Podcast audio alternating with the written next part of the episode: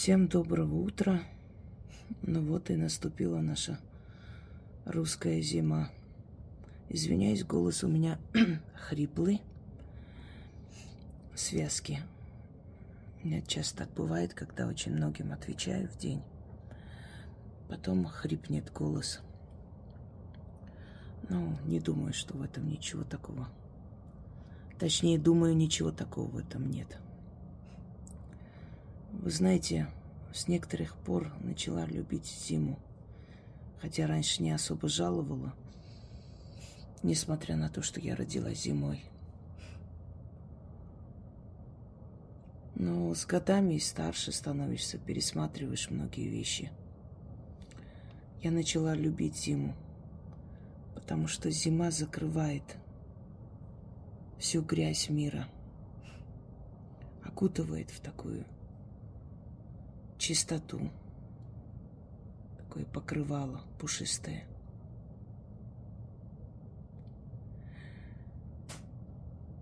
Когда я была маленькая, как-то замечала, что бабушка моя радуется зиме, снегу, даже холодам. Я говорю, а что тут хорошего, что ты такая радостная? Она говорит, когда зима и холод, турки не нападают. И вот когда наступала суровая зима, а в Армянском Нагорье зимы всегда суровые, вот даже холоднее, чем в России. Армяне радовались тому, что зима холодная, потому что турки, кочевники с пустынь, они теплокровные, они не любят холод – это не их время. И все походы турок, если вы отследите, посмотрите, всегда весной, летом, ну, осень. Как только холода, они уходили или не нападали в это время. И вот знаете, сейчас вспоминаю эти слова, так больно на душе. То есть мы радовались тому, что люди останутся живы что не нападут хотя бы на это время. Представляете, сколько крови они у нас выпили за нашу историю. И выпили они эту кровь благодаря нашим предателям. Только благодаря им могли одолеть. И все великие войны, которые были ими схвачены, убиты под пытками, или сами закончили свою жизнь, чтобы не попасть им в руки. Все эти люди были преданы своими же. Никогда бы никто из них не смог бы нас победить, если бы мы сами не позволяли предателям нас продавать. Увы, к сожалению, это правда. Что сказать? Еще одна боль добавится в истории. Но в любом случае – Давайте о хорошем. Зимние праздники начинаются. Не люблю я праздники. Может, потому что всю жизнь праздновала одна во все праздники. Я никогда не была обузой для своих друзей. Я понимала, что это семейные праздники. Никогда не ходила, хотя меня приглашали все время, я не соглашалась. И может быть этот отпечаток одиночества – с самого раннего детства, что праздники – это не очень веселый день. Праздники – это когда отец напьется и все перевернет. Вообще праздник, когда тебе никогда ничего не дарят. Знаете, вы, наверное, не поверите, но в моей жизни мне родители делали мать сделала подарок на день рождения, наверное, три раза. Я даже сейчас помню серебряные серьги, еще что-то такое. Может, помаду. Не помню, правда. Эм, отец нам ничего не дарил. Не только мне и сестре не дарил. В детстве привозил много игрушек. Честно подозреваю, что не он покупал, а женщина, с, которым, с которой, то есть, извиняюсь, с которой он жил в России. А он жил с разными женщинами здесь. Работать не любил, поэтому был видный парень, интересный, мог чем привлечь. А обеспеченным женщинам для души нужен был мужчина всего лишь. Они были готовы на все. Ну, красота ушла, молодость в том числе. И оказалось, что полное одиночество, ненужность. Ненужность бывает нескольких типов. Это когда человек всем все отдает, раздаривает себя, и когда с него уже брать нечего, он уже ненужный становится.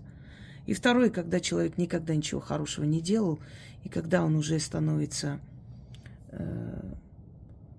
таким старым, немощным, тоже он не нужен, потому что когда от него нужна была тепло и любовь, это не получали, ну и теперь он тем более не нужен.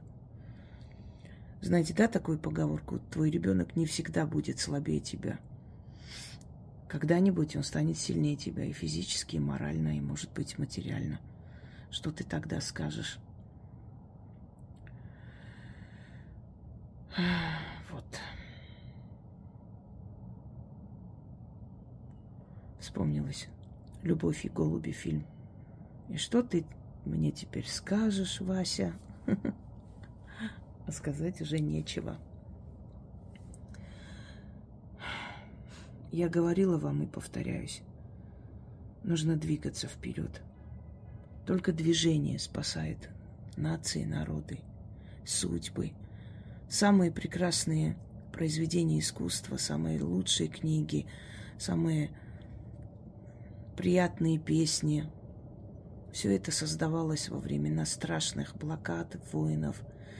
Человек убегал от реальности в свой мир, где все идеально, красиво и хорошо, чтобы не сойти с ума, чтобы помнить, что он еще человек – Поэтому, невзирая ни на что, мы должны жить.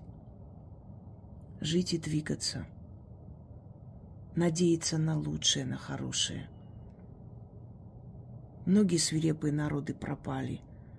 Многие, казалось бы, постоянно гонимые когда-то народы стали во главе и стали сильнее. Мир меняется, всему свое время – Свирепому, кровожадному человеку не объяснить, что такое мораль, милосердие, человечность. Это бесполезно. Это должно быть на генетическом уровне. Если этого нет, как вы думаете, почему маньяков ликвидировали в советское время? Они сидели, не объясняли им, что это плохо, не читали им нотации. Потому что есть существа, которые не исправляются. И эти существа должны быть пущены в расход. Не исправляются эти люди – бесполезно с ними что-то там делать, говорить. большому сожалению, они похожи на людей, но они не люди. Слово «не люди» же не просто так появилось. Душегуб. Губить душу. Не наказывать, не казнить, а губить душу. Это во все времена было, друзья мои. Просто мы, ну, мы не имели возможности это все видеть столько так ясно. Интернета не было тогда. Сейчас все это на ладони, сейчас все это видно. Страшно это все осознавать, но реальность такова. Есть и хорошие люди, есть и плохие люди. Нас зима, зима будет суровой в этом году. Еще раз вам напомню, что на улице собаки, кошки. Пускайте их греться в подъезды. Ничего они с вами не сделают, с вашим подъездом. Пускайте, потому что им нужно много спать, набираться энергии. Без еды они выживут еще некоторое время. А если не спать, не отдыхать, ресурсы и организма исчерпываются, и живое создание гибнет. Не обижайте их, не пинайте, проходя мимо. Они же вас не пинают, когда вы лакаете водку на улице, сидите. Когда вы колитесь, они же вас не пинают и не плюют вам в рожу. Проходят мимо вас спокойно – Делайте то же самое вы. Недавно смотрела, как э, самка орангутанг, да, постучалась в, в зоопарке и попросила жестом, чтобы подвели поближе ребенка маленького. И так, с таким умилением смотрела на него. Не представляете, так больно. Понимают они, осознают и сидят заключенные, закрытые.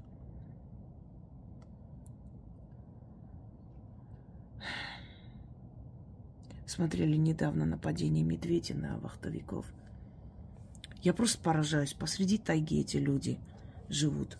В вагончиках. Посреди тайги.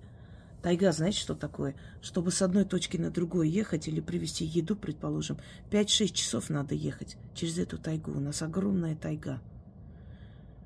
Это очень далеко от цивилизации. Что случится, это просто через... Ну, то, есть вертолетами надо возить человека или еще как-то перевозить.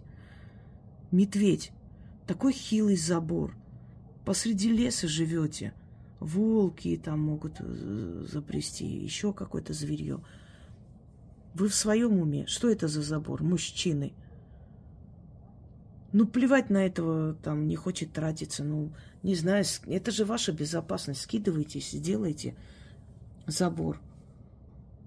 Обычно вокруг проводят еще электричество на всякий случай. И вот э, побежал этот медведь, кинулся, э, двоих очень сильно ранил, успели. Потом застрелили Мишку.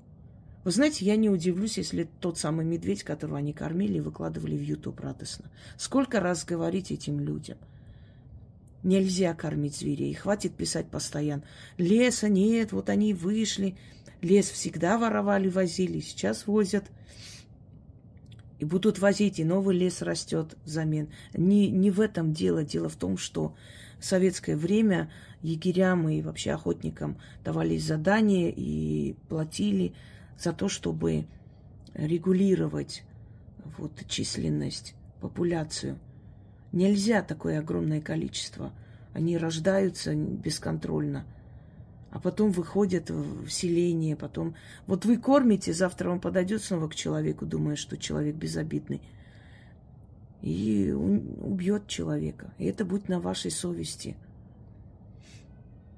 А сейчас все эти лесопарковые зоны сделали частные – если э, просто там охота на медведя, а шкура не особо-то дорогая, она более ча- часто встречается, то есть в природе это не редкая шкура, это не рысь.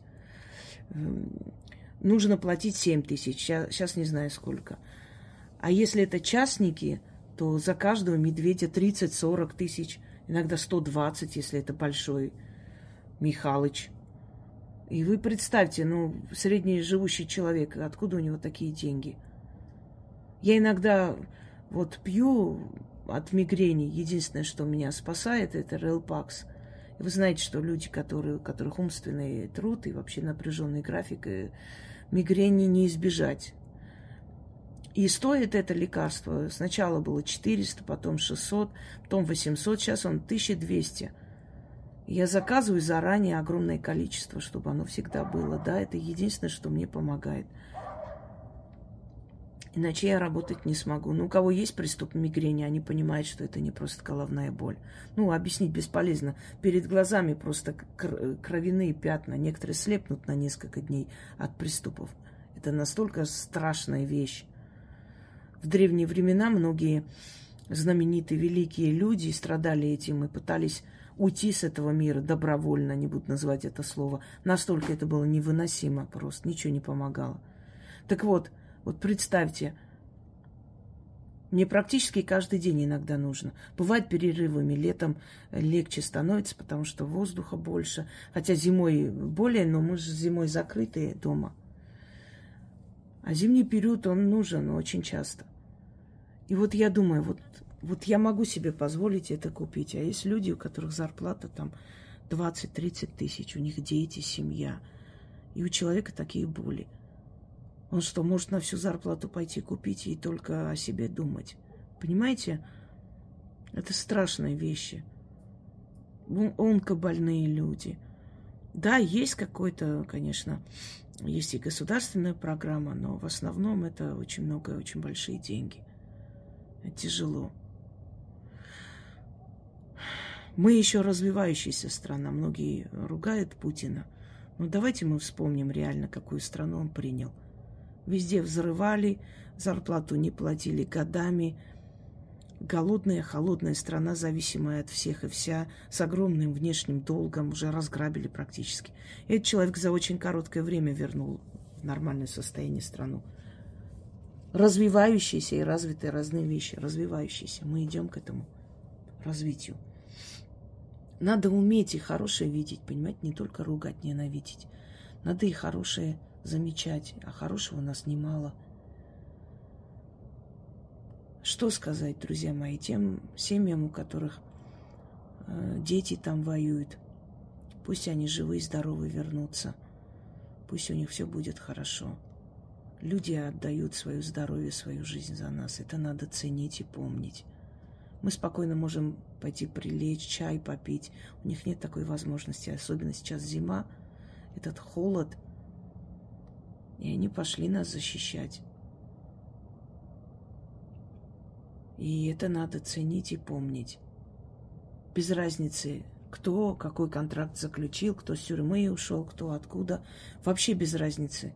Если человек идет просто подставлять себя под пули для нас – он, он для меня самый лучший. Неважно, кто он э, в прошлом и что он натворил.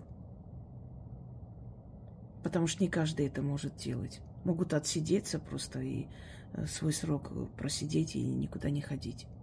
И остаться в живых. Тем, у кого нет уже родных, близких, которые погибли. Вечная память, вечное спасибо им. Я понимаю, что это невозможно компенсировать никак – и пройдет время, вам будет очень больно, обидно смотреть на безразличие людей. Вы будете думать, за что мой сын погиб ради вот таких вот, или мой отец. Но вы всегда помните, что ваш сын и ваш отец погибли не ради вот этих подлых тварей, а ради достойных людей, ради детей, которые родят своих детей. Понимаете, они свою жизнь не зря отдали. Это надо помнить всегда. Даже я иногда говорю, невзирая на то, что предательски и подло живущие в Армении продали часть нашей родины.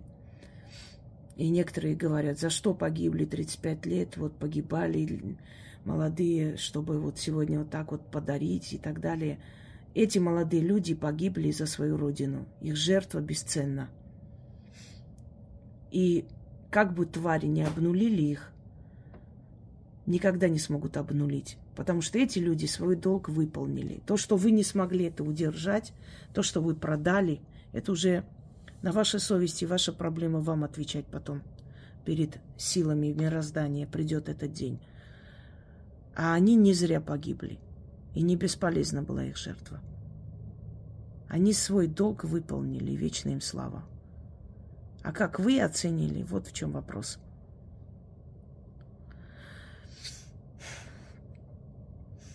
Помните, что ваши любимые близкие люди, они всегда рядом. Они точно так же живы, как и вы, только у них нет тела, но они видят. Душа существует, поверьте мне. Тысячи, миллион доказательств. И много раз в жизни я в этом убеждалась. И все сомнения окончательно отпали. Уже давно. Я более чем уверена, что душа существует, и вам это скажет любой профессор, врач, патологоанатом, люди, которые, казалось бы, должны быть скептики абсолютные. И они приходят к выводу, что душа вечна. Нечто после нас с нашей памятью, с нашими мы- мыслями живет. Это мы. Вот мы вот сейчас как себя чувствуем, вот как я сижу, то есть стою тут, снимаю эту красоту – да, все, что внутри меня есть, будет жить. Просто тело скинется, как скафандр. Я, знаете, я понимаю людей, которые обособленно жили и в зрелые годы уходили подальше, поменьше людей пускали в свой мир, в свою жизнь. Я понимаю этих людей сейчас – потому что устаешь. Приходит такой момент, когда не, не страшно расставаться и уйти с этого мира, потому что ты понимаешь, что уже все. Когда твоя душа вся в ранах, ну, в любом случае, радуюсь тому, что есть в этом мире. Мне спокойно, как ни странно. Это такая, то есть такое страшное спокойствие внутреннее, когда каменеет человек,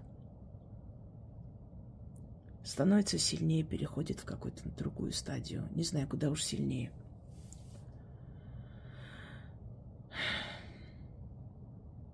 В любом случае, если боремся, значит победим. А мы будем бороться. Потому что я вам говорила и повторяюсь. Россия – это наша Византия. Здесь многие народы получили шанс не быть уничтоженными, растопченными под конями кочевников. Здесь многие народы получили шанс выжить, получить свою страну, развивать свой язык, иметь свою религию, свою философию. Себя обрели. И под крылом этой огромной страны они спокойно живут, потому что армия этой страны их охраняет и спасает. Помните, я говорила, что тем, кто когда-то был завоеван Россией, им очень крупно повезло. Они просто вошли в состав России, стали частью России. И тем самым спаслись от уничтожения. А сколько было малых народов в других странах, которые учат нас жизни, в той же Америке, уничтожили полностью американских индейцев австралийских аборигенов загнали. Черти куда. В Новой Зеландии. Вот эти люди учат нас жизни. Вы посмотрите, сколько национальностей в России. 190.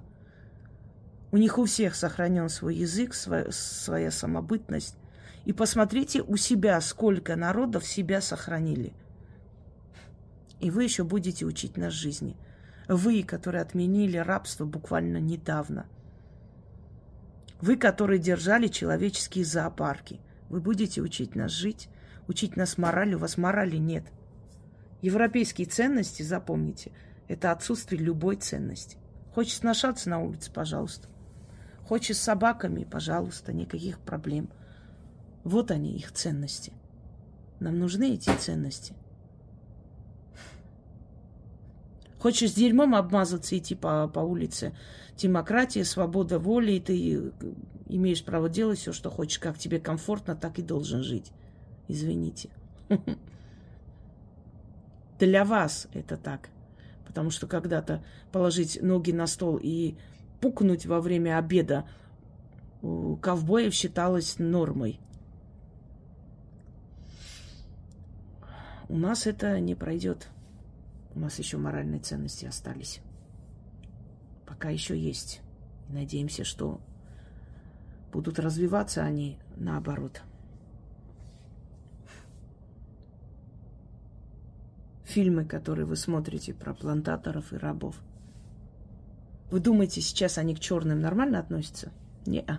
точно такое же презрение. Просто это, знаете, показуха. Я вам говорила, как моя подруга, которая танцовщица, она первый раз улетела в Америку и заблудилась в черном квартале. Там было обведено вот проволокой колючей, стоял, э, значит, полицейские с оружием, и побежали со всех сторон. Один старик ее спас, вывел оттуда. Сказал, больше сюда не ходите, это наша территория. Вы где-нибудь здесь видели кварталы черных, белых? Здесь люди живут, как... Но если хотят, они несколько домов рядом построить, может быть, родственники. Это да. Это их желание. То есть это было, есть и будет. И сейчас вот это показное чрезмерно все, э, знаете, почернело. Анна Бале, Болейн стала черной, Екатерина Великая черная, русалочка черная, все черные становятся. А из крайности в крайность, понимаете? Но им не искупить вину перед этим народом. Они столько боли причинили им. Они их держали как животных. Это очень страшная судьба и продавали, и издевались над ними, глумились. Так и хочется сказать, господа, не надо учить нас жить. Батю не учите, пожалуйста. Батя сам знает, как чего делать. Вы никто. чтобы нас учить. Вы, которые вши считали Божие жемчужины, когда ваши короли воняли, когда двор переезжал из одного места на другой, потому что фекалиями так воняло, что невозможно было. До даже правления Елизаветы II это было. Там было сказано, что кухня была рядом с канализацией, и иногда блюдо невозможно было есть, потому что запах отдавал просто. Вот блюда отдавали дерьмом. И они наладили вот эту вот канализацию и прочее только последние десятки лет – а скольких вы сожгли на кострах, уничтожили генофон, уничтожили врачей, уничтожили ученых, разумных людей и дошли до деградации. Я про красоту уже не говорю. В европейские женщины тоже были когда-то красивые. А сейчас их днем с огнем без хирурга не, не обходится. Почему они на наших женщин пялятся? Потому что наши женщины красивые. Причем каждая первая красивая здесь в отличие от их э, угловатых, муж, мужеподобных баб. Там их на, на их министров посмотришь, прям хочется упасть и не встать никогда. Теперь я понимаю, почему они мужик, мужики друг на друга смотрят с такими-то бабами. И на собак и кошек уже засматривается. Напоминает одного э, нашего быка в селе который на всех засматривался. Уже и на женщин, и на кошек. Жуткий был ловеласа. Да. Как бы там ни было. Живем, боремся, побеждаем. И все у нас будет хорошо. Мы сильный народ. Помните, мы дети и внуки победителей. И они нам это никогда не простят. Как бы ни улыбались, за их улыбкой всегда есть оскал. И будем достойны памяти этих героических людей, чтобы их жертва была не напрасной. Они оставили нам страну, и мы обязаны эту страну улучшить и передать своим детям. Вот и все. Всем удачи!